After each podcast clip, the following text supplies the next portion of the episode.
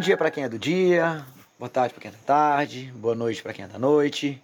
Aqui é Karel Guerra, estamos aqui para mais um episódio do podcast Florar, que hoje, muito especialmente, trazemos aqui uma convidada, Luna Vargas, e por acaso é minha irmã de PUC, uma filha da PUC São Paulo, cientista social, formada na PUC, mestre em antropologia social é, pela RS na França, que deve ser escola, escolas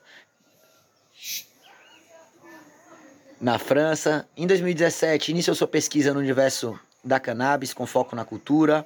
Desde 2018, pesquisa no mercado de cannabis no Canadá, onde desenvolveu o programa de educação dos antecedentes e vendedores de cannabis, ao mesmo tempo que faz a curadoria e pesquisa dos produtos das mais de 500 empresas que operam no mercado legal do Canadá, sempre com foco em qualidade e segurança.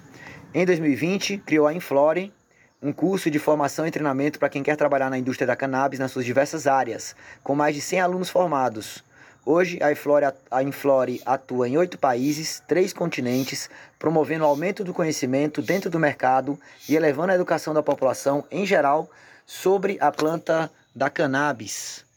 Né? Quer acrescentar alguma coisa, Luna? Uhum. É, quero acrescentar que além dessas identidades todas que você colocou aí, também sou angoleira, jogo capoeira Angola. O que mais que eu posso acrescentar? É, podemos acrescentar também feminista, é, antibolsonarista, podemos fazer aí mais uma, acrescentar mais uma sequência de identidades aí. E bacana. E aqui a gente está exatamente para falar um pouco da sua identidade no mundo da cannabis, na verdade, né? De levar toda essa sua carga que você tem da academia, das suas vivências, das suas posições políticas e atuações e está agora então atuando nesse universo da cannabis, né? E é exatamente observando essa trajetória que a gente pode perceber que você tem se dedicado tanto na pesquisa como nos estudos da cannabis. E como é que foi isso de em 2018 decidir se mudar para o Canadá? Você já tinha intenção de trabalhar e pesquisar a, a planta da maconha? Conta um pouquinho para a gente aí desse motivo e que motivou essa decisão. Então, eu. Um, minha história com a cannabis é longa, né? Assim, eu, eu costumo brincar que é desde a infância, assim. Eu cresci num lugar, assim, que é bem antiproibicionista mesmo, cresci numa família antiproibicionista que falava abertamente de drogas em geral e das experiências. Então, é, eu já cresci nesse meio. Tive uma experiência, né, logo depois na adolescência também, que, que me fez é, ter ter uma vivência também dentro do, do, da cultura psicodélica. Então eu estava tipo no lugar certo na hora certa, que era na Chapada dos Veadeiros, ali na, na virada dos anos 2000, onde começaram né, o movimento de festas psicodélicas, e aí Universo Paralelo, Transcendence, tudo ali na Chapada. E, e aí, a partir disso, é, dando um pulo gigante, então isso sempre existiu na minha vida, assim. É, e aí em 2017, 2016, é, eu tive uma experiência de usar é, um, um lubrificante do mercado legal da Califórnia. E isso melhorou muito a minha cólica que eu tinha. Eu tenho DIU de cobre e era uma cólica assim horrível, que eu nunca tinha experienciado antes na minha vida.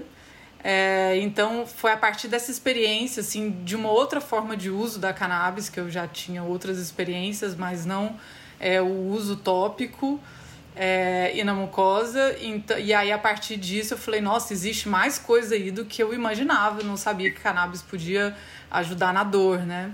E aí, nesse processo, eu comecei a pesquisar um pouco mais, mas assim, não, não sabia nada assim, de cannabis, assim, dessa parte da ciência da cannabis, que é o que eu ensino hoje, né? É, e aí, a partir disso, eu morava em Salvador. É, então, quando eu voltei para o Brasil, eu morava em Salvador em 2017 e comecei a fazer para mim, porque não tinha essa, é, essa possibilidade, né? No Brasil ainda, em 2017.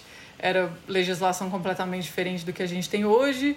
E aí eu comecei a produzir para mim, é, dar para algumas amigas e isso mudar muito a vida delas. E em 2018 ia ser a legalização é, aqui no Canadá.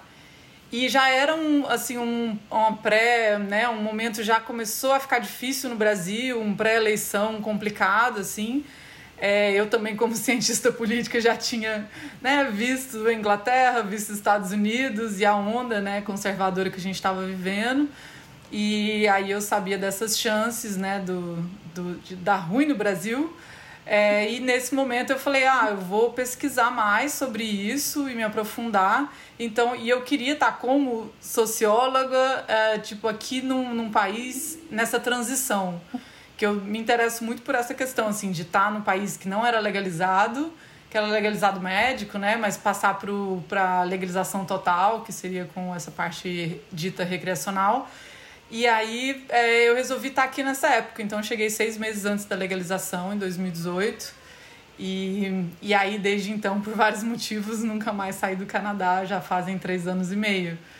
Mas eu vim primeiramente com essa ideia de estar aqui nesse momento, porque eu não tinha, não conhecia o mercado, não conhecia ninguém. E aí quando eu cheguei aqui, eu comecei a ir numa série de eventos, me apaixonei pela indústria, conheci algumas pessoas e aí foi quando eu resolvi ficar. Então eu brinco que eu, eu não mudei até hoje pro Canadá, porque eu vim com uma mala para poder, tipo, passar seis meses, ver como é que ia ser, e depois disso tudo mudou, e aí eu tô aqui tem três anos e meio, três anos e meio com a mesma mala.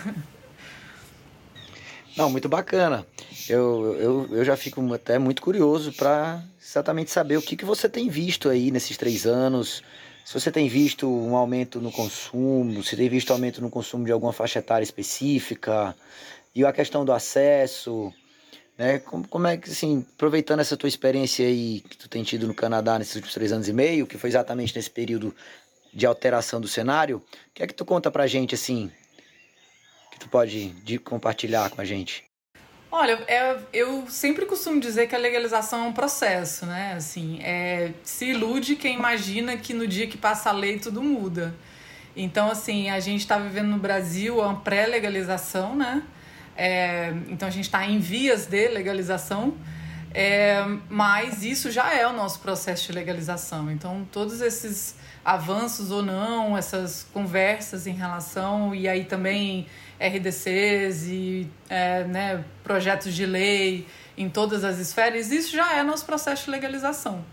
É, e, e aí é isso que eu estou vivendo aqui no Canadá. Eu cheguei aqui antes né, da legalização, é, da legalização total. E quando, assim, nessa vivência de três anos e meio, é, eu vejo alguns avanços tímidos, muito menos do que a gente da indústria aqui gostaria, né? É, tem várias coisas em jogo e com certeza ela não foi do jeito que a gente quer. Então a gente continua sempre numa luta, sempre numa conversa é, se reunindo, é, tentando criar esse diálogo né, com o poder público, com quem faz as leis aqui, com o Health Canada, que seria é, tipo a Anvisa, o SUS é, daqui. Então é, é, é constante. A gente, eu, na minha, na minha visão, assim, acho que a gente vai demorar uns 10 anos aí nessa transição. Então, é, é por isso que eu vejo tudo a longo prazo, assim, a legalização não vai resolver nenhum problema. É, ela vai dar o shape, né? ela vai dar o, o enquadramento do que a gente vai poder operar, mas ela não vai resolver nenhum dos problemas que a gente quer e provavelmente não vai ser do jeito que a gente quer. Então, sem querer já, já desiludir todo mundo, mas assim, é, é só para dizer que eu acho que a gente tem que, nesse processo, né?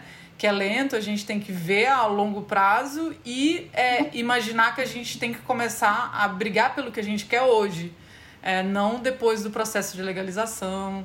É, então, é, é esse cenário que a gente tem hoje e que vai é, refletir na, nas leis, né? Bom, perfeito. Eu até gosto de dizer que aqui no Brasil a gente está no momento de regulamentação, na verdade, né? Desse uso medicinal porque a, a questão do recreativo mesmo, ele está sendo discutido no STF, né? Mas não tem nenhum projeto de lei ainda sendo discutido que, aborde o recreativo. Aqui até, até às vezes parece a impressão, Luna, que é como se a gente estivesse na Califórnia na década de 90 ainda, tentando regularizar esse acesso medicinal aos produtos e derivados e etc. E tentando tapar o sol com a peneira de dizer que não, A gente está falando de medicinal, não estamos falando do recreativo, né? É pior que isso, né? A gente não tá falando nem de cânhamo ainda. Isso é que é a tristeza que dá, assim, porque tem países tipo a França que nem é proibir o cânhamo. Aqui no Canadá, o cânhamo é legalizado tem 30 anos. Então a gente está falando aí de estar tá 30 anos atrasado né, nessa regulamentação. É, e aí o, o, reflexo disso é o que a gente vive hoje no Brasil, né? É o iceberg, né? O, o, é como se a cannabis fosse um grande iceberg, onde a gente a parte visível do iceberg é aquela lá do uso recreativo, é a questão da guerra às drogas que está no noticiário, né, que mostra essa parte negativa, toda essa o que é motivo, né, parte negativa motivada pela política que acabou de sair no jornal aqui no Brasil, que é uma das piores do mundo, se não a pior, no sentido de mais atrasada, né? Uma, um, uma lei de drogas que possui uma série de verbos e que a autoridade coatora pode enquadrar aquela conduta de um indivíduo em um verbo ou no outro e dizer se é tráfico ou se é usuário. E agora a gente tem essa terceira via também, que é o, o paciente também, né? Que é até eu, eu, gosto, eu gosto de dizer que é uma mudança de paradigma que a gente está vivendo aqui, sabe, Luna?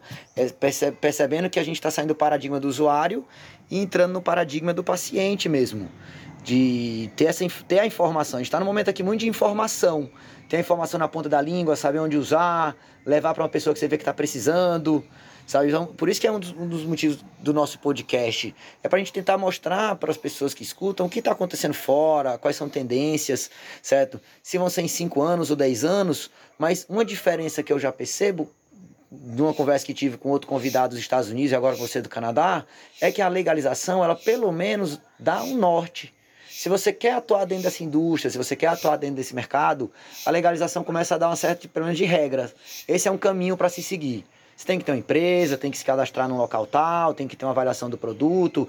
Você começa a criar uma condição de segurança para o paciente ou para o usuário também, porque ele vai saber o que ele está consumindo. O Estado vai, vai tributar imposto. Eu acredito que no Canadá deva estar tá sendo assim uma fonte de, de renda, né?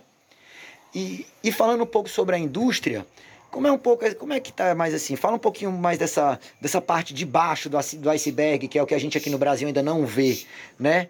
Como é que tá isso aí, essa questão de pessoas que trabalham, os farmacêuticos, o vendedor? Tem pessoas que agora já são bud tender, uma espécie de sommelier de cannabis.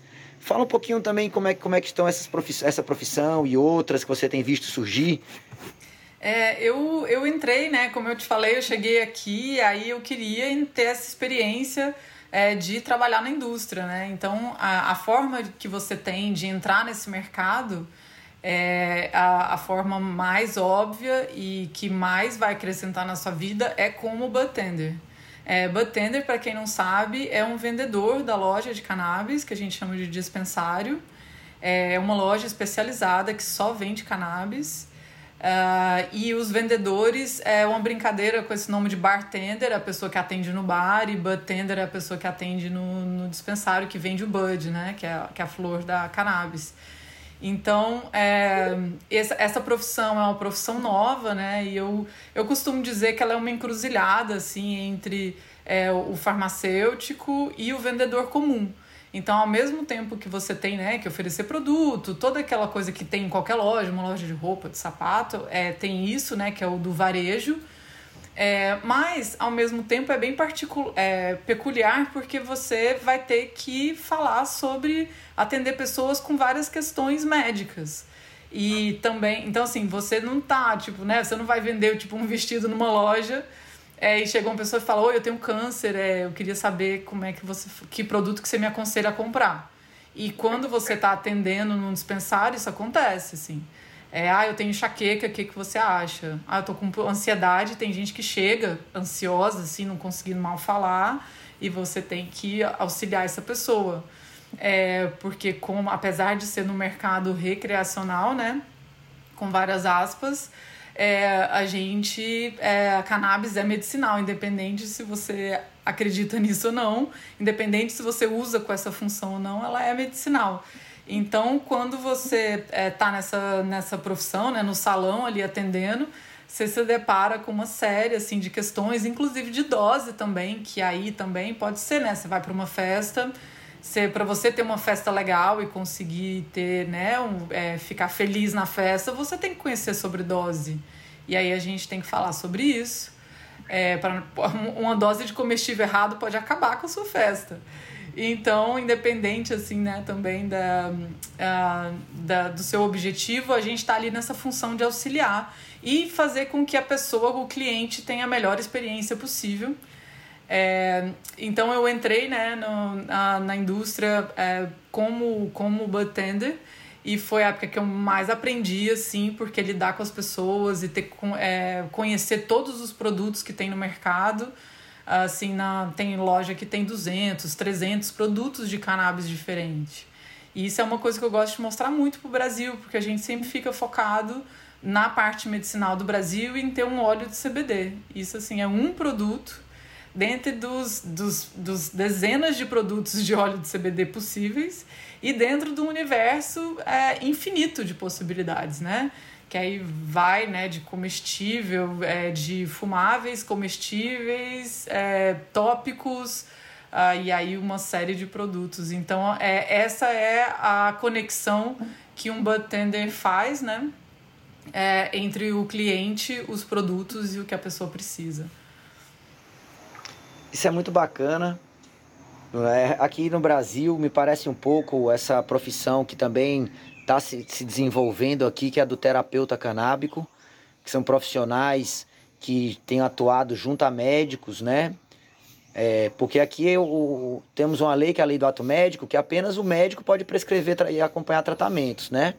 O que ele pode ter é o auxílio de profissionais, entre eles um terapeuta que estaria ali acompanhando e fazendo um meio campo entre o médico e o paciente.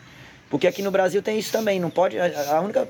Como a gente está ainda na Califórnia nos anos 90, né? Na questão da prescrição médica, a, a única pessoa que pode prescrever qualquer coisa com cannabis no Brasil é o médico. Mas aqui também, viu? Assim, aqui não tem. Eu, eu falo, né, desse jeito que eu tô falando para você, porque é a realidade da prática. Mas, assim, pela lei canadense, nenhuma pessoa em nenhum dispensário pode dar nenhum conselho médico, então a gente tem formas, e isso é a parte do treinamento que eu faço com as pessoas aqui, é como falar é, sobre isso sem é, dar um conselho médico. Então, assim, em vez de você responder, é, né, assim, ah, isso aqui você pode usar tantas miligramas para sua enxaqueca, você vai falar é, em forma geral, né, não dando um conselho específico para a pessoa. Então, você, fala, você pode falar que muitas pessoas que você conhece, ou seus outros clientes, ou você mesmo, ah, eu tenho enxaqueca e eu uso dessa forma. Então é uma coisa mascarada, porque você pode perder a licença, tem multa.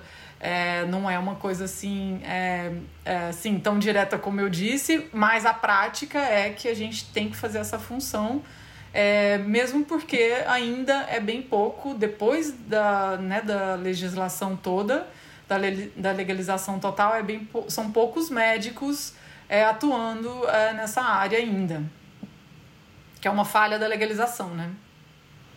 Isso, por, é por isso que tem que ter também uma campanha de informação, de formação dos profissionais, né? É, é, é, é algo tudo muito novo, né? Pra gente aqui no Brasil, então, até essa questão do terapeuta ainda não está regulamentado, né? Pelo que você está me dizendo, aqui no Brasil é o que se diz, é uma sugestão ou indicação de uso. Você não vai estar tá prescrevendo um tratamento, você vai estar indicando um uso baseado em relatos científicos ou no, no, no conhecimento tradicional e etc, né? Por isso que aqui no Brasil eu gosto muito do projeto chamado Farmácia Viva, que é um projeto, inclusive surgiu no Ceará na década de 70 com o professor Matos, que promove a inclusão no SUS de tratamentos com ervas medicinais, né, através da construção de, de canteiros medicinais nos postos de saúde, principalmente do interior, sabe? Aqui no Brasil a gente está muito com essa discussão da inclusão dos tratamentos de CBD no SUS, né, através de legislações municipais. E eu particularmente eu fico um pouco receoso por conta de, de que esse, essa legislação vai beneficiar apenas a indústria e do CBD isolado, que é o CBD que está eh, no Brasil atualmente. Nós temos cinco produtos que estão com autorização para serem comercializados no Brasil e todos com miligramagem de CBD muito baixa ainda.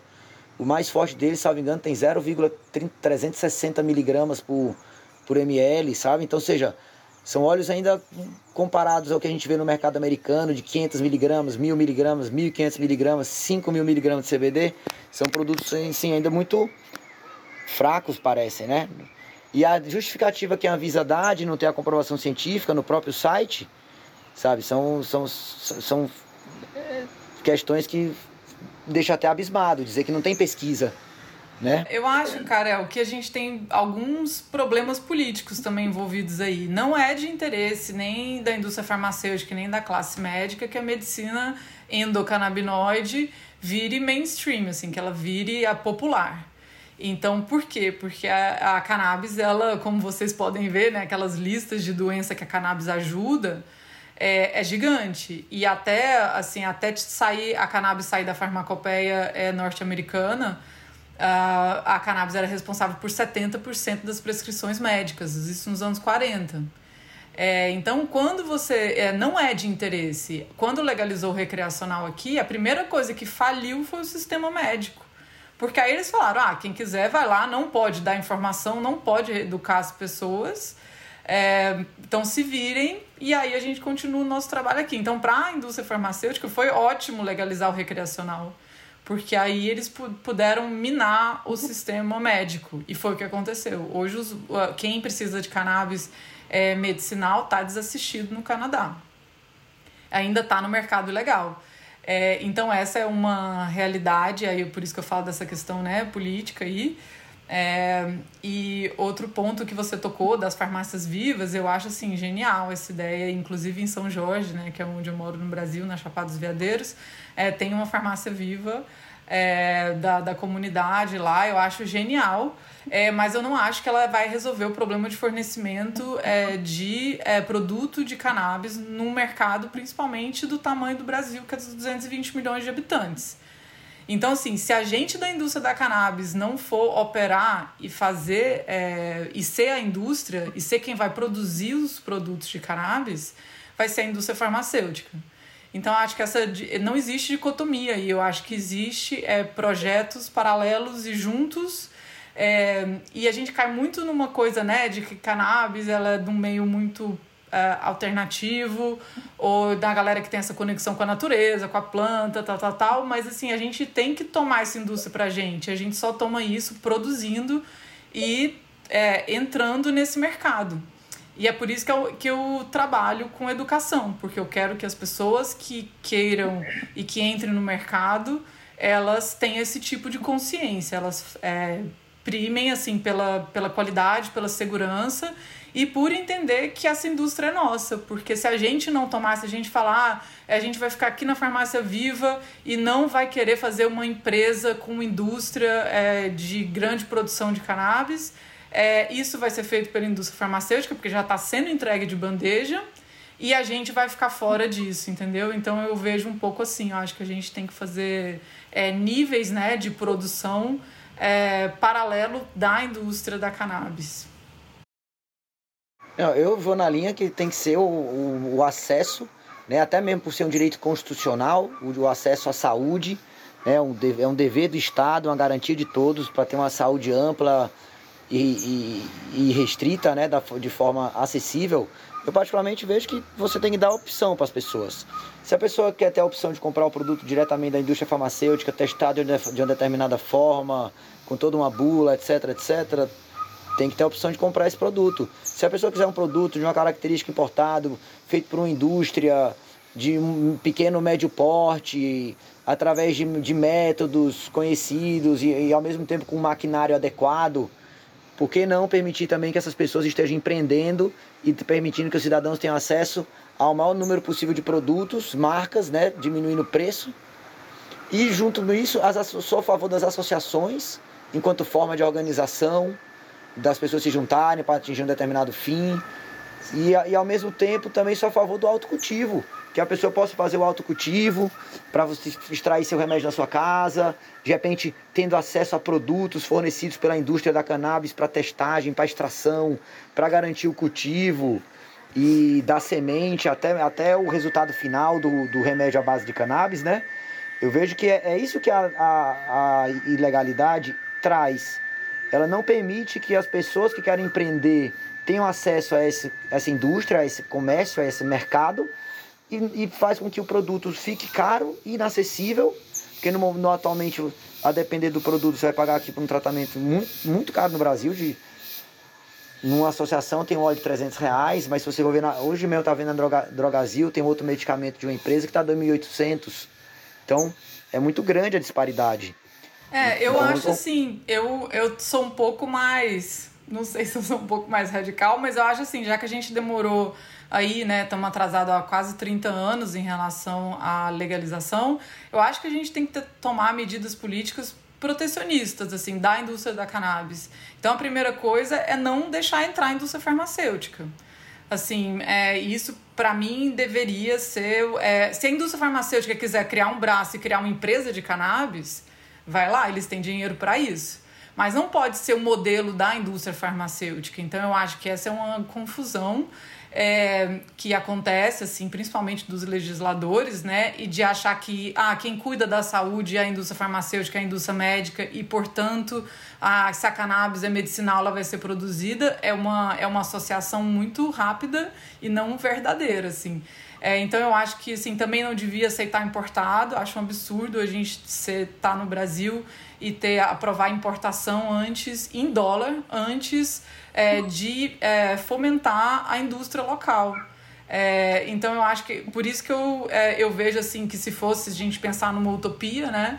É, tinha que legalizar primeiro, é, dar essa condição para quem está fazendo isso, uh, e aí também né, com as associações, e aí o autocultivo, obviamente, mas assim, como eu disse, o autocultivo não é, é produção é, em massa de produto, né? Assim, a gente, como eu falei, para suprir a demanda que a gente tem, não vão ser o número. Aqui no Canadá, é, quem está no podcast não vai ver, mas vocês vão ver. Tem as plantas aqui, a gente é obrigado é, a. A gente é obrigado. A gente pode plantar até quatro plantas por, por casa. Mas eu não consigo sobreviver de quatro plantas numa casa. Eu posso, assim, né, fazer uma colheitinha, brincar aqui de plantar, mas eu não tenho como suprir o meu consumo de cannabis com um autocultivo. E aí na Califórnia são seis plantas. É, e por aí vai. Então, assim, o autocultivo é ótimo, acho que tem que ser é, primeira coisa. Mas descriminalizar a planta e a gente poder fazer isso. Mas isso não vai, não é indústria, isso não vai resolver o problema da indústria. Então, é, eu espero né, que, que assim, a gente tenha um pensamento um pouco mais, é, inclusive, né, patriótico aí, de, de fomentar é, a nossa indústria e não abrir nem para a indústria farmacêutica e nem para a indústria gringa. Né? Inclusive, teve agora essa semana uma primeira decisão judicial permitindo a importação de planta de CBD se não me engano, é até do Canadá. É do Canadá ou é da Colômbia? Agora estou na dúvida. É do Canadá, não res... é porque não pode. Então é da Colômbia. Eu vi que teve uma primeira decisão nesse sentido, permitindo a importação desse produto. De, de flor, né? De flor, Isso. exato. Uhum. E, ou seja, é um primeiro precedente, né? Que é interessante você poder come a, a, começar a aceitar que vai entrar uma planta vai ser comercializada uma planta de cannabis, vai chegar no endereço de uma pessoa com CBD, né? Uma planta de hemp. E você não pode produzir a planta no Brasil. É o seguinte, tipo assim, a cannabis não tem barreira de entrada. Se eu estou plantando em casa e nem boa de cultivo eu sou, se você pode plantar, se todo mundo que está ouvindo aqui pode botar uma semente na terra, nascer e você consome e vai ajudar na sua dor e vai ajudar na sua insônia, isso significa que cannabis não tem barreira de entrada. É, e ela não tendo barreira de entrada, você tem que criar a barreira artificial, que aí são leis, né? Ah, isso não pode aqui, isso não pode lá, então vamos permitir só isso, não vamos permitir isso. E aí você vai criando barreira, mas assim, a planta mesmo, é, e é, isso, é aí que a gente, que a cannabis vem vencendo a guerra às drogas há mais de 100 anos, porque não tem barreira. Qualquer um com semente, com um bocado de terra, é isso. E como é que está essa questão, então, é, exatamente desse do mercado paralelo aí no Canadá? A legalização conseguiu suprir de vez? Ainda existe? É, a viol... E como é que está a violência, que geralmente é, é, é, vinculada ao comércio paralelo de, de drogas? Você poderia falar aí desses efeitos também? É, aqui a, a legalização ela foi feita para as grandes empresas, né? incluindo as empresas, os braços da empresa farmacêutica de cannabis. É, então ela não incluiu os pequenos agricultores, ela não incluiu é, a comunidade que já tá, trabalhava nisso, que já cultivava, sei lá, três gerações. É, então o que acontece é que a gente está longe do mercado legal suprir é, o ilegal. É, o mercado ilegal tem produto mais barato com mais qualidade. E o mercado legal está aprendendo a ter qualidade agora após três anos, com preço muito mais caro, porque paga taxa, paga imposto, é, é exorbitante a quantidade de imposto que o Estado cobra. E, é, e isso faz com que a gente tenha aí pelo menos 70% do mercado ainda ilegal. É, e essa é uma das grandes falhas do processo de legalização canadense, não só do canadense, do americano, é, do, do californiano, de todos os estados legalizados, porque normalmente a legalização é feita com o interesse econômico das grandes corporações que querem entrar nisso. É, e, e isso não vai dar é, para as pessoas né, é, que trabalham nessa área. É, as licenças são super caras, o processamento, né? Toda a cadeia, você tem que ter uma licença para cada, é, cada parte do processo.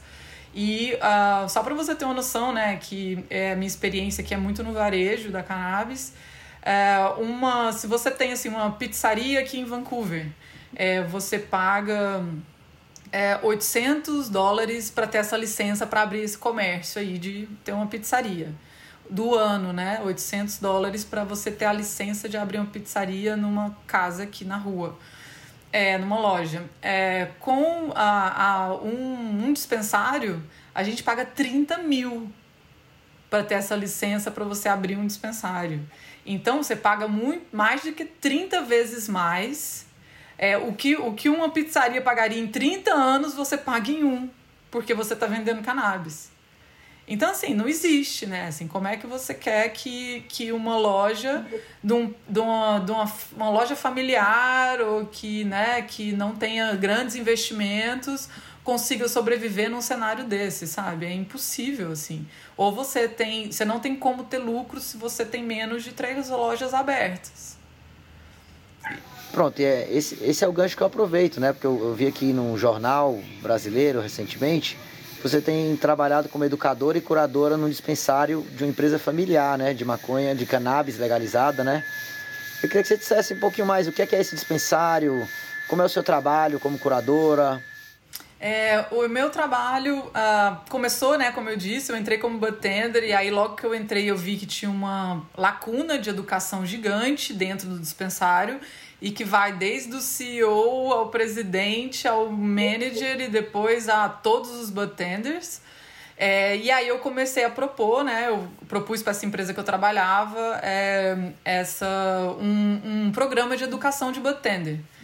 E foi assim o começo da minha jornada com educação. É, depois disso eu mudei para uma empresa, essa empresa é, que é a Village Bloomer, que eu trabalhei até é, outubro lá. Tô dando umas férias aqui porque eu vou pro Brasil. É, mas nesses dois anos e meio que eu trabalhei na Village Bloomer, que é uma empresa que é de uma mulher, né? E isso foi uma das coisas que eu mais fiquei feliz, porque é uma, uma mulher que abriu essa, essa empresa, é, junto com o marido, que é negro, que também tem uma militância né, do, de, de negros dentro da indústria aqui canadense. A filha deles é a gerente, então é uma empresa familiar, pequena. E aí eu tive a oportunidade também de desenvolver esse trabalho de educação e de curadoria é, então, a educação é, é, esse programa de treinamento é, dos bartenders uh, e a parte de curadoria é a pesquisa dos produtos. Então, aqui no mercado é, legal do Canadá, a gente tem mais de 500, é, 500 fornecedores. Hoje em dia tem mais disso. Então, a gente lida pelo menos ali com assim, uns 50, 60, eu acho de empresas que podem ser pode, podem vender aqui em British Columbia, né, que é na costa oeste aqui que eu tô em Vancouver. É, e aí, aí é o meu trabalho é esse de assim quando eles lançam um produto no mercado eu vou atrás para ter o certificado de análise do teste de laboratório saber como foi produzido saber da qualidade do produto para escolher qual, quais produtos a gente vai trazer para o dispensário o que, que tem mais qualidade então esse é o trabalho de curadoria Perfeito, perfeito. Eu acho, eu, eu, quando eu escuto essas entrevistas, principalmente com os brasileiros que estão morando fora, eu, eu, fico assim impressionado a diferença, né, de você ter aqui um mercado que ainda é controlado pelo 100% pelo, pelo, pelo tráfico, né, pelo, por, e por todos esses, agentes que estão envolvidos com, com essa prática ilegal e aí nos Estados Unidos, e aí no Canadá, Estados Unidos, eu vejo que são profissões sendo, sendo criadas, né? Isso me lembra aquela velha história que das 10 profissões mais bem pagas do futuro, sete ainda não foram nem criadas, né? E que talvez ainda alguma delas surjam até nesse mercado. E mas falando um pouquinho também agora dessa parte política, né? É, eu acho interessante ver, ver esse movimento que está tendo nos Estados Unidos, em algumas cidades, que estão promovendo perdão judicial aos, a quem foi preso por conta da cannabis, tipo Nova Orleans, né? E tiveram também, acho que teve outros, outros também nos Estados Unidos. E aqui no Brasil a gente tem falado muito também sobre essa reparação, né? Promovida essa reparação histórica, com as pessoas, reparação social também, com as pessoas que foram vítimas da guerra nas drogas, né? Queria que você pudesse falar um pouquinho o que é que, como é que você vê essa, essa, essa mudança da política, né? E que antes criminalizava para o que está sendo agora, tributando, como você disse, né? É, eu. É, assim, uh, eu, como eu disse, eu acho que a gente está nesse processo. É, a legalização ela não incluiu na lei é, reparação social e justiça social. Isso é um erro muito grande. É, então, isso aconteceu na Califórnia, aconteceu aqui. Se isso tivesse na lei, é, que todas as pessoas presas é, é, em crimes não violentos que envolvessem é, maconha, tipo assim, fui pego é, com um baseado e aí tô na cadeia e é, essas pessoas deviam sair no mesmo dia da legalização, assim, na minha visão. Não tem como hoje no Brasil a gente tá vendendo cinco remédios é, base de maconha dentro é, da farmácia e a gente tem uma massa carcerária, a gente sabe a cor da massa carcerária brasileira e essas pessoas estarem presas hoje assim, pela mesma coisa, pela mesma planta. Então, isso é a revolta, né, que a gente tem, assim, de, é, de ver que tem pessoas, e normalmente, né, homens brancos ganhando milhões na bolsa de valores, é, com cannabis, com empresas gigantes, com investimento de 5 bi para entrar, 5 bi de dólares para entrar nesse mercado, e ter é, pe é, pessoas pretas sendo. Deu um eco é, e ter pessoas pretas é, presas ainda nesses mesmos estados. Então, é, é, nos Estados Unidos é bem difícil de falar, porque é, é, tem, né, depende de cada estado, depende de cada regulamentação. É, então, como você falou, tem algumas cidades que estão fazendo isso na municipalidade. Uh, e aí, né, a gente espera que isso esteja dentro da legislação federal, né, quando a cannabis for, for aprovada nos Estados Unidos. Aqui no Canadá é, ficou também, tem na legislação que você pode, até, até na época que eu lembro de pesquisar isso, que já deve ter um tempinho, tipo antes da pandemia, é, você é, podia pagar 500 dólares para limpar seu nome, uma coisa assim. Mas uma pessoa que foi presa ou que, né, que tá, ela não vai pagar 500 dólares para poder limpar o nome, assim. Então tem vários, é, eu já vi várias pessoas reclamando disso, de ter uma taxa para você limpar seu nome, assim. É, e isso dificulta para muita gente, porque 500 dólares aqui é dinheiro, assim. É, é igual você falar para uma pessoa que foi presa no Brasil, pagar 500 para poder limpar o nome, a pessoa vai falar, pô, eu vou fazer outra coisa com esse dinheiro. Então não foi uma coisa, não foi uma política efetiva para poder né, é, fazer justiça social. E justiça social vai muito além também dessa parte que é crucial, né, que é a parte da, do encarceramento. É, mas, pelo porte de cannabis e tal, mas vai também para além disso que dá a oportunidade dessas pessoas entrarem no business, né? E aí, é, e isso aqui no Canadá, a gente não tem políticas é, assim efetivas para minorias entrar, e aí incluindo né, as mulheres, é, incluindo os negros, os indígenas. A gente tem dispensário de indígena aqui no Canadá, é, mas ainda é muito pouco relevante, com muito pouco incentivo perto do que deveria ser. E é essa a grande diferença de você é, é acreditar que a cannabis tem que ser produzida pela indústria farmacêutica e ou pela indústria da cannabis. Não tem indústria farmacêutica que vai pensar em reparação social é, para cannabis. Uh, vai perguntar para a Bayer, para a Pfizer, se eles estão preocupados com, com tirar as pessoas da cadeia por porte de cannabis. Assim, não é pauta da indústria farmacêutica. E é pauta, e tem que ser pauta é, da indústria da cannabis. Uh, e essa é uma das grandes diferenças também. Vou até então fazer uma provocação, né? Porque, particularmente, também tenho percebido baseado nesses estudos do neoconstitucionalismo latino-americano, né? A partir da, da Constituição da Bolívia, que previu na Constituição o direito à Pachamama, à terra. No Equador ou no Peru, salvo engano, teve um rio que também foi declarado sujeito de direitos e por conta disso não pode ser poluído, tem que ser preservado, etc, né? Eu chego quase a fazer uma provocação que talvez a planta da cannabis tinha que ser feito, ser, ser, ser considerado um sujeito de direitos também, sabe? E numa partir que seja um sujeito de direitos, essa planta ela teria que ser, ter, ser considerada então vítima de um crime pela sociedade, que é o crime de difamação, de injúria, né? Se essa planta foi dita como a porta de entrada às drogas, essa planta foi dita como é, que mata, que faz mal, que queima neurônio. Tem toda uma propaganda de fake news. Muito antes de se saber o que é fake news, já era feito fake news com a cannabis. Então eu, via, eu vejo que no momento que tem feito esse crime, o próprio Código Penal permite que o, o, o agressor, o ofensor, possa se retratar. Então talvez esteja na hora da sociedade se retratar com a planta da cannabis e ver que a gente errou, que não é assim como está dizendo. Também não precisa ser tratado como algo radioativo, uma planta que tem que ser cultivada dentro de uma estrutura laboratorial, com toda uma segurança, etc, etc, inviabilizando o acesso ao mercado do pequeno e médio empreendedor, né? Porque eu vejo que se, do jeito que está vindo a legalização aqui no Brasil, pelo menos, Luna, vai ser realmente para a indústria farmacêutica, vai ter uma legislação que vai vincular o Estado a comprar o produto dessa indústria farmacêutica para fornecer no SUS a um preço elevado. E a gente não vai ter cultivo de cannabis no Brasil, certo? Tipo, pelo menos não dessa forma que a gente está dizendo, ampla. Não vai, você não vai poder ter uma startup gerando uma pomada, você não vai poder ter uma startup gerando uma fibra a partir da cannabis.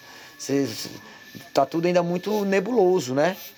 E aí o que a gente vê mesmo é isso, são jovens negros, a periferia sendo, sendo brutalmente assassinados, uma política genocida, e ao mesmo tempo que tem essa realidade, que é o que eu chamo da realidade do usuário, da guerra às drogas, vem essa realidade do medicinal, do terapêutico, da indústria, das possibilidades. Tem fundos de investimento de cannabis no Brasil já também. Existe esse PL 399 que tenta permitir que a indústria cultive a cannabis dentro dessa estrutura, quase de uma prisão de segurança máxima, com, de, com, com digital, biometria e tudo, né? E Aqui é eu queria assim, então né? que você. Como é que você vê isso? Sabe? Como é que você vê essa tendência que está tendo no Brasil das últimas RDCs, da, da, desse, do PL 399? Como é que você tem observado isso, estando fora? Eu, eu, a primeira parte que você falou, assim, é, eu super identifico que eu acho que a gente tem que reconhecer sim a planta com direito e reparar o direito da planta. Eu sempre falo para os meus alunos é, que meu compromisso é com a planta, então eu acho assim que. É, e aí vem a parte da ciência, que eu acho que a gente tem que é, honrar isso, né? Assim, de, de pensar que. E, e é mesmo, assim, eu não vou. É, não é porque a gente está falando aqui da planta é, e ela, ela existe, ela está aqui do meu lado e a gente tem que é, entender ela é, e tratar ela, né, assim, como, como um ser mesmo. Eu trato, eu falo que meu compromisso é com a planta.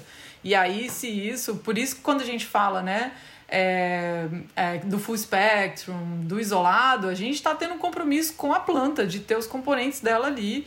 É, então, é, eu acredito muito nisso e eu espero que, que isso juridicamente um dia pudesse acontecer. Ia ser para mim, assim, quase poético, maravilhoso se isso acontecesse, como foi com o Rio aí na Bolívia.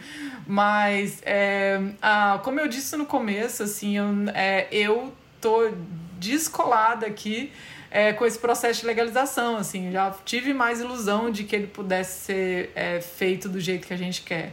Então não vai ser. O que a gente está fazendo aqui é redução de danos, entendeu? É, e eu acredito que educação é redução de danos nesse mercado. É, eu acho que mesmo que legisla... o PL 399 passe, e na época, dois anos atrás, quando ele lançou, É, eu fiz um vídeo grande, assim, pontuando várias questões que eu, inclusive de ciência da cannabis, que está errado dentro do, do, do projeto do, do PL. É, inclusive falei com os assessores do Luciano Dutti, propus, porque assim, eu acho que a gente tem que colaborar.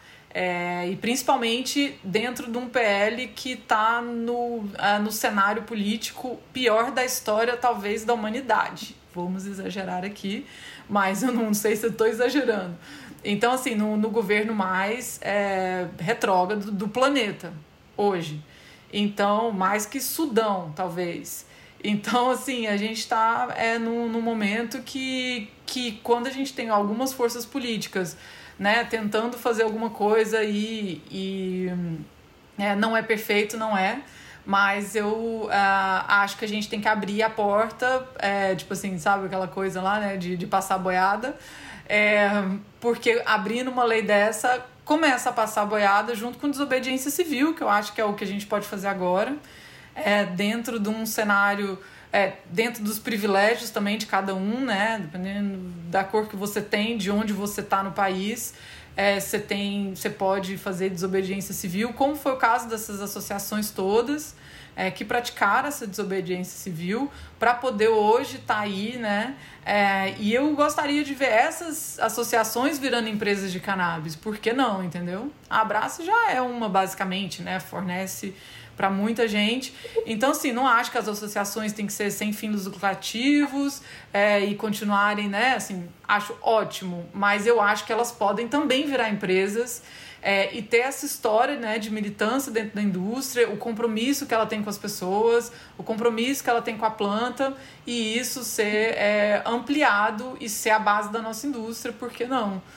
É, então, ah, não acho que o PL 399 é perfeito, tá bem longe disso. Inclusive, eu acho que devia ter um PL só do cânhamo, porque do cânhamo a gente está atrasado demais é, assim, não tem condição é, explicável cientificamente, politicamente, para o cânhamo não estar tá aprovado no Brasil. Assim.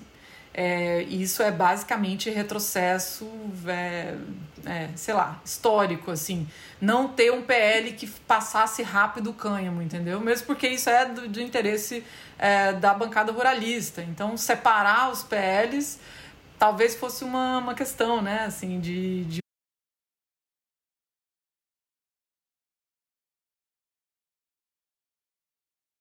passar primeiro o cânhamo, depois passar o medicinal. É, eu fui repetir, esqueci, né? porque deu um, deu um travou aqui. É, passar primeiro o cânhamo e aí depois passar é, o PL medicinal, porque é, tá tudo junto no mesmo bolo e a gente está falando de coisas diferentes. É, então, é, é, é, isso que eu falei, né? Assim, cânhamo nunca foi nem proibido na França. Eles estão lá, o segundo maior é, produtor e exportador de cânhamo do mundo é a França, daquele tamanho, naquele frio. É, e a gente tem né, toda a condição aí. É, Brasil é uma coisa que é difícil, né? Porque a gente sempre tem todas as melhores condições para tudo e não acontece, porque né, falta essa questão política e tudo mais.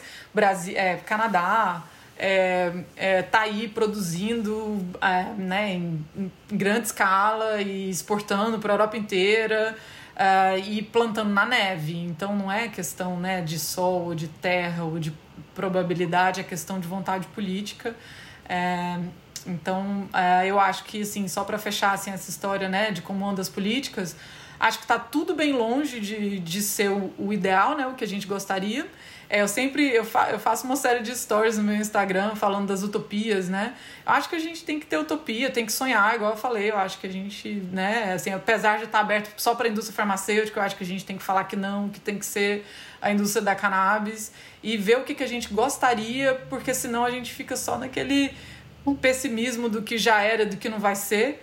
É, e eu acho que é importante propor, né? Então eu acho que. É, e propor junto, porque também criar esse diálogo né, com o poder público, com a esfera pública em geral, é muito importante. Por isso que eu acho tão legal é, o trabalho né, que você falou que faz lá no Ceará, é, na esfera municipal, e eu tive a oportunidade de participar é, de uma sessão na Câmara dos Vereadores de Araraquara, que foi muito interessante, para a gente poder discutir isso sempre na esfera é, local, onde as pessoas vivem e podem ver a diferença que a cannabis faz na vida das pessoas.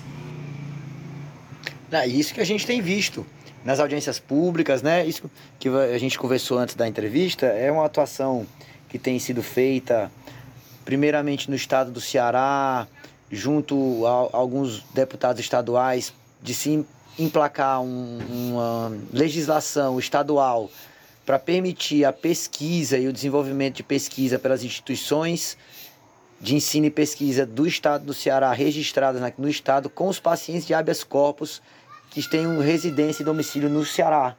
Então seria uma forma de começar a permitir a pesquisa, o desenvolvimento de produtos, análise, etc., desses pacientes que já estão produzindo. Que a realidade é essa, no Brasil já se está cultivando cannabis também, tanto cannabis quanto cânhamo, né? Todos com autorização judicial. Mas tem sido uma realidade já de, de centenas de famílias Ceará, só no Ceará são mais ou menos 25 famílias que têm habeas corpus e que elas também continuam de alguma forma desamparadas porque não conseguem analisar os seus extratos, não conseguem garantir que aquele óleo realmente tem CBD ou THC conforme a prescrição médica, né? Tanto é que eu, queria até que você eu vejo que essa indústria aqui no Brasil, está tão atrasado que é tipo, a gente só está focado em tabacaria e acessório. Toda a parte de pesquisa não está indo para frente.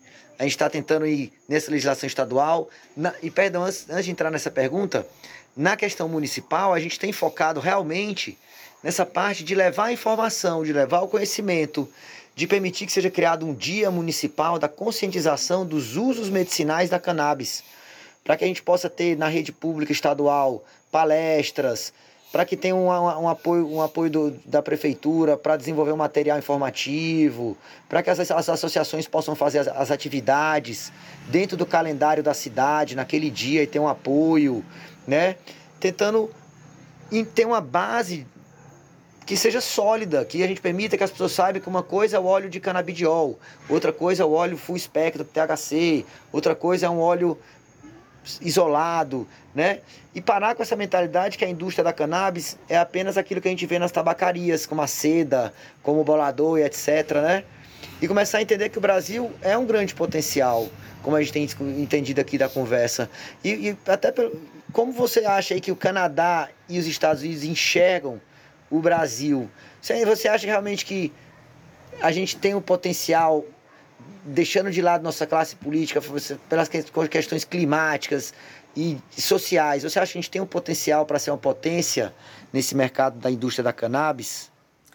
É, eu acho que tanto os Estados Unidos quanto o Canadá, quanto o resto do mundo inteiro, enxerga o Brasil como um mercado de 220 milhões de pessoas e isso não é dispensável em nenhum lugar desse planeta.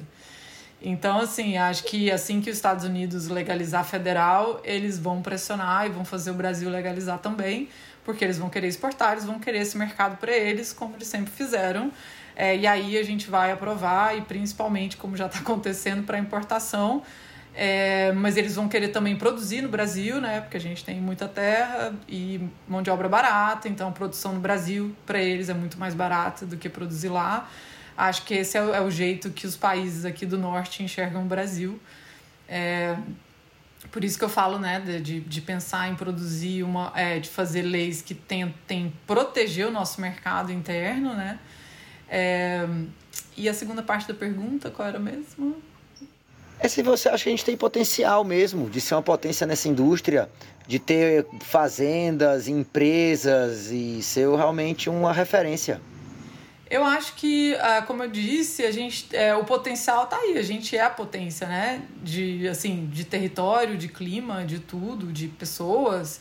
É, mas eu acho que é a legislação que vai dar o beat, né? De, que vai dar o ritmo disso.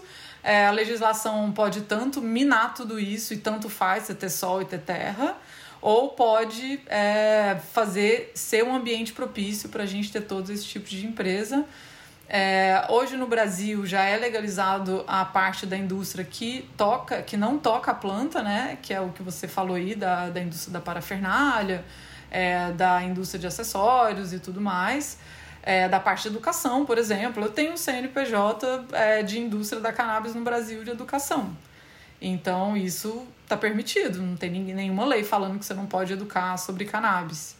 É, então essa parte da indústria que não toca a planta já está legalizada. E é o que eu acho que vai fazer a grande diferença que eu vejo nessa possibilidade é, de Brasil é a gente, em conjunto, se entender como indústria. Que eu acho que isso ainda não clicou. Então, assim, enquanto quem só quer plantar em casa e fazer autocultivo, imaginar que quem é da indústria da parafernália e quem é da parte de educação e quem é da parte jurídica é, não é, e quem está na prisão hoje não é a indústria e o tráfico inteiro não é a indústria da cannabis do Brasil, é, a gente está perdendo a oportunidade de ter força para poder reivindicar e querer o que a gente quiser é, formatar. Então, assim, nada aqui nos Estados Unidos ou na Califórnia aconteceu é, como um raio que caiu na cabeça de um legislador e falou: nossa, é, em vez de vender na farmácia, a gente vai vender cannabis no dispensário. É, não aconteceu isso, aconteceu que existia uma cena de desobediência civil, de uma cena aqui, aqui em Vancouver, para falar especificamente, de mais de 100 dispensários antes da legalização. Então, assim, não tinha como é, a, você pegar um cenário desse em uma cidade, ter 100 lojas vendendo maconha e falar: ah, não, legalizou, agora é só a farmácia. Ia ter uma revolta, entendeu? Então, isso é o cenário que eu falo que a gente tem que fazer hoje para poder a legislação é igual. Dando um exemplo brasileiro aí. É, a gente não tem as associações que começaram com desobediência civil do monte de mãe, de pai para as crianças com epilepsia. Hoje ela está dentro do PL 399. Eles não puderam ignorar essa realidade. É, e isso é um exemplo de que a desobediência civil e a atuação da sociedade civil local faz diferença, sim, é, no, quando eles vão levar em conta é, para poder fazer uma lei. É, e aí, para mim, né, na parte que me toca, assim, de quem trabalha aqui no varejo, é, e, e também nessa parte de treinamento, né, de quem atende no varejo, eu acredito que a gente tem que começar a ter dispensário no Brasil, porque a gente não pode entregar a, o varejo da cannabis de bandeja para a farmácia e muito menos acreditar com as pessoas da própria indústria acreditar que a forma de distribuição lógica seja numa farmácia. É, não é. Cannabis é uma coisa que é, é um, são produtos que precisam de informações específicas, tem uma cultura específica também, que não, você não pode desconsiderar é a cultura da cannabis. É, e aí eu acho que é, essa conscientização é, né, coletiva de várias partes da indústria, se entendendo como uma e propondo, eu acho que isso pode sim fazer a diferença, mais do que clima, mais do que terra.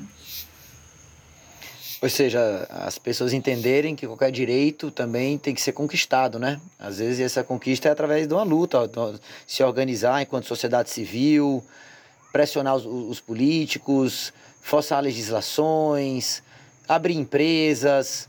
Né? A gente teve um outro convidado aqui de uma empresa que falou que se ele dava o conselho que ele dava para as pessoas é fazer é ir para cima, é, é, ir atrás de abrir uma empresa, é ir atrás de achar um, um jeito de entrar no mercado, é atuar de, de acordo com certas regras, como, como se diz, né, de compliance, né, de como você acredita que vai ser no futuro, já está antecipando um pouco. Porque é isso, a gente vive aqui uma zona cinzenta, né? E aí até nesse, né, pensando nessa zona cinzenta, né, essa zona do conhecimento pouco, tanto nebulosa, queria te perguntar, enquanto pesquisadora, cientista, política, quais áreas do conhecimento você acha que a gente poderia estar tá tendo uma maior articulação para facilitar esse, esses trâmites que, da legalização, da regulamentação dos diferentes usos da cannabis, seja medicinal, terapêutico, recreativo, industrial, né? E tipo, você acha que teria alguma forma disso acontecer mais rápida? Ou você acha que é algo que vai acontecer naturalmente e, e por isso demora? Porque é a formação gradual de um mercado que a gente está vendo acontecer aqui no Brasil? É, assim, eu, eu é, o curso né, que eu tenho no Brasil hoje, que é, um, que é o curso da Inflore, que é uma formação né, de consultor canábico, eu entendo ele quando eu vejo ele, né, assim, na a figura assim, grande dele, é, eu entendo esse curso como uma redução de danos para esse mercado, porque eu acho que isso acelera o conhecimento é, das pessoas de todo esse processo, de toda a cadeia produtiva, é, que vai da planta até a, o mercado. É, eu acho que tem várias áreas é, e a cannabis ela pega tudo, né? Assim, é uma planta que, é, que vai né, de todas as profissões liberais a toda a parte né, que envolve extração, que envolve. Então, assim, é uma, é uma planta que se você trabalha é, com qualquer coisa e profissão, você consegue aplicar isso dentro da indústria da cannabis.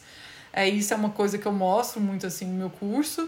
É, e quando, uh, quando você falou, né, a primeira parte, assim, quando, que a primeira coisa que me veio na cabeça foi uma coisa que a gente está muito atrasado no Brasil, que é esse lado é, bem científico mesmo, mais a parte química e laboratorial, assim. É, a gente precisa de laboratório de testagem e é, permissão para isso. Assim, é, é uma redução de danos, assim, porque tem muitas, uh, muitas pessoas comprando produto ilegal, fazendo em casa de né, produto caseiro, e isso não significa que é seguro para o consumo. É, a cannabis, quem entende de cannabis sabe que é uma planta bioacumuladora, sabe que ela tem várias formas de isso dar mofo, dar errado, e você dá um produto de baixa qualidade para uma pessoa que está né, com alguma doença severa, você pode estar tá piorando o processo dela e você está acreditando que às vezes aquilo lá vai salvar ela. É, e não é porque é feito caseiro que é seguro. É, então eu acho que a gente tem que ter urgente possibilidade de testagem. Aí eu vejo né, os laboratórios junto com os químicos, é, junto com essas pessoas. Acho que isso seria uma coisa assim é, que a gente deveria ter rápido, assim, porque hoje eu sei que tem algumas universidades que testam, é, tem alguns produtos que testam, mas assim, quantidade de canabinoide e tudo mais, mas a gente precisa de uma coisa profunda, que é testar para metais pesados, testar para é, fungo, bactéria e tudo isso que pode ter numa planta. É, então, é, esse é o grande é, desafio, assim, e que me deixa um pouco louco, assim, é, desde eu comecei a falar muito no Instagram sobre cannabis, é, é isso, assim, é de ver as pessoas com tão pouca assistência é, por uma questão de saúde, assim. Eu até escrevi uma cartilha uns dois anos atrás, tá? até, vai até sair uma versão 2, é, que eu falo sete perguntas que você tem que fazer. Se você estiver comprando na farmácia, se você estiver comprando ilegal, se você estiver produzindo em casa, você fazendo essas sete perguntas, você consegue entender se esse produto tem um pouco mais de qualidade ou não. Porque assim, eu cansava de receber é, mensagem assim, um óleo verde e falando: ah, minha mãe tem câncer, quanto que eu dou disso para ela se curar? E assim, não tem como você saber. E nem se eu pegar o óleo, eu vou saber se aquilo lá tem uma qualidade, principalmente com uma pessoa com uma doença severa, assim. É, eu, eu gosto muito de falar que a cannabis é simples, mas a gente não pode ser simplista. É, ela é só uma planta é, né, assim, é uma planta muito especial, mas é uma planta, mas isso não significa que ela não seja, que ela não seja uma planta complexa, é, que requer vários cuidados e várias é, e tem vários detalhes nesse processo de produção que podem fazer a diferença. Então, não vamos ser simplistas nessa abordagem e vamos buscar por essa questão aí que é a segurança das pessoas e a segurança do uso, né? Concordo plenamente. Eu, eu vejo que realmente a gente tem que entender que o assunto é sério. As pessoas também, principalmente no que diz respeito no medicinal, sabe? Eu acho que as pessoas que querem tal tal recreativo, elas devem começar a se organizar e fazer como está sendo feito em outros lugares do mundo, se, for, se juntar em clubes, judicializar as demandas, através de empresas. De, eu já vi, me engano, teve, já teve uma empresa que judicializou aqui para autorização para pesquisar produtos à base de cannabis. Então, tem muito que a sociedade civil pode fazer, tanto no recreativo como no medicinal, mas eu só acho que as pessoas têm que entender que cada um é cada um. Uma coisa é a gente está ali pautando uma política de inclusão medicinal, outra coisa é a gente está pautando ali uma, uma política de permissão do recreativo e outra coisa a gente está pautando uma política de usos industriais. Eu acho que a gente deveria realmente fazer essa separação, como você falou, sabe? Mesmo de, de entender melhor. Poxa, na questão medicinal, realmente, às vezes um produto feito em casa, usando um solvente, usando alguma coisa, pode ter, pode errar uma parte do processo. Que se de repente tivessem máquinas fornecidas pela indústria para se fazer esse processo em casa de forma mais segura, teria uma redução de, de, de danos, né? Então, a gente já poderia ter esse tipo de indústria no Brasil, para estar tá fornecendo esses equipamentos de testagem e de extração, por exemplo, né? Mas, Carol, independente de ser assim, se eu faço uso é, né, é, recreacional, eu também não quero uma extração com solvente que tenha algum perigo, entendeu? É mais grave quando é pro médico, né? Porque a pessoa tá debilitada. Mas assim, é por isso que eu falo que não tem diferença entre cannabis medicinal e recreativa, como uso adulto ou como queira chamar. Mas assim, é, eu acho que a gente está numa realidade hoje que a gente tem que entender, e principalmente hoje no Brasil, que a gente tem que entender que todo mundo é um paciente medicinal e todo mundo tem que ter acesso a alguma coisa de qualidade, independente se na sua fantasia, na sua cabeça, se você está usando para uma função médica ou, ou né, recreacional. É, isso não interessa. O que interessa é a forma de produção da planta é, e que todo mundo tem que se reconhecer como paciente hoje para a gente ter força é, e conseguir passar essa primeira parte, porque assim, é, igual aqui no Canadá, a primeira parte da legalização aconteceu em 2013 com, com a legalização médica, e aí cinco anos depois a legalização recreacional. A maioria do, dos estados e países acontece primeiro sim, primeiro a parte médica, porque é a parte que é urgente é a parte que uma criança está tendo 30 convulsões por dia, 100 convulsões por dia. E é por isso que puxa primeiro médico. Eu acho que a gente está tão atrasado na minha ideia, né, na minha utopia, que a gente já devia legalizar os dois juntos. A gente já tem histórico mundial para poder basear em lei, em processos que deram certo e tal. É, e melhorar, né, de preferência, porque a gente está tão atrasado que a gente deveria melhorar o processo, adaptar também à realidade brasileira. É, e fazer tudo junto, mas assim, já que é uma coisa passo a passo, porque tem que convencer todo mundo e tal, é, vamos focar que todo mundo é paciente medicinal e que a gente tem que ter a melhor qualidade possível. Luna, está sendo um prazer enorme trocar essa ideia com você, essas palavras. Você, até mesmo porque é uma fala antiga que eu já tenho visto no meio medicinal, atuando desde 2017 aqui no Brasil, é que numa sociedade doente, nós temos que entender que somos todos pacientes mesmo. E entender que às vezes até o uso recreativo também é terapêutico, né? E que, que talvez que esse uso terapêutico a pessoa tenha o direito de saber o que está usando e não ficar nas mãos de um mercado paralelo, não regulamentado, onde não se sabe o que é que tem naquele, naquela maconha, naquele, naquela cannabis, onde, onde do jeito que está os óleos que são feitos não se tem um controle de qualidade. Então realmente eu vejo que é uma questão de redução de danos, que é urgente mesmo, eu acho que a gente tem que se unir, a gente tem que pautar isso, nós temos que, que fazer com que a nossa utopia tente sim virar realidade, porque eu acho que quem não sonha também não vive, né? Então, eu gostaria de te agradecer as palavras.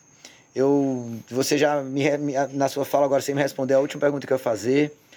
E basicamente eu encerro aqui mais um programa, mais um episódio, passando uma palavra para você, Luna, se você quiser fazer uma consideração final, as últimas palavras, e de antemão agradeço demais a participação.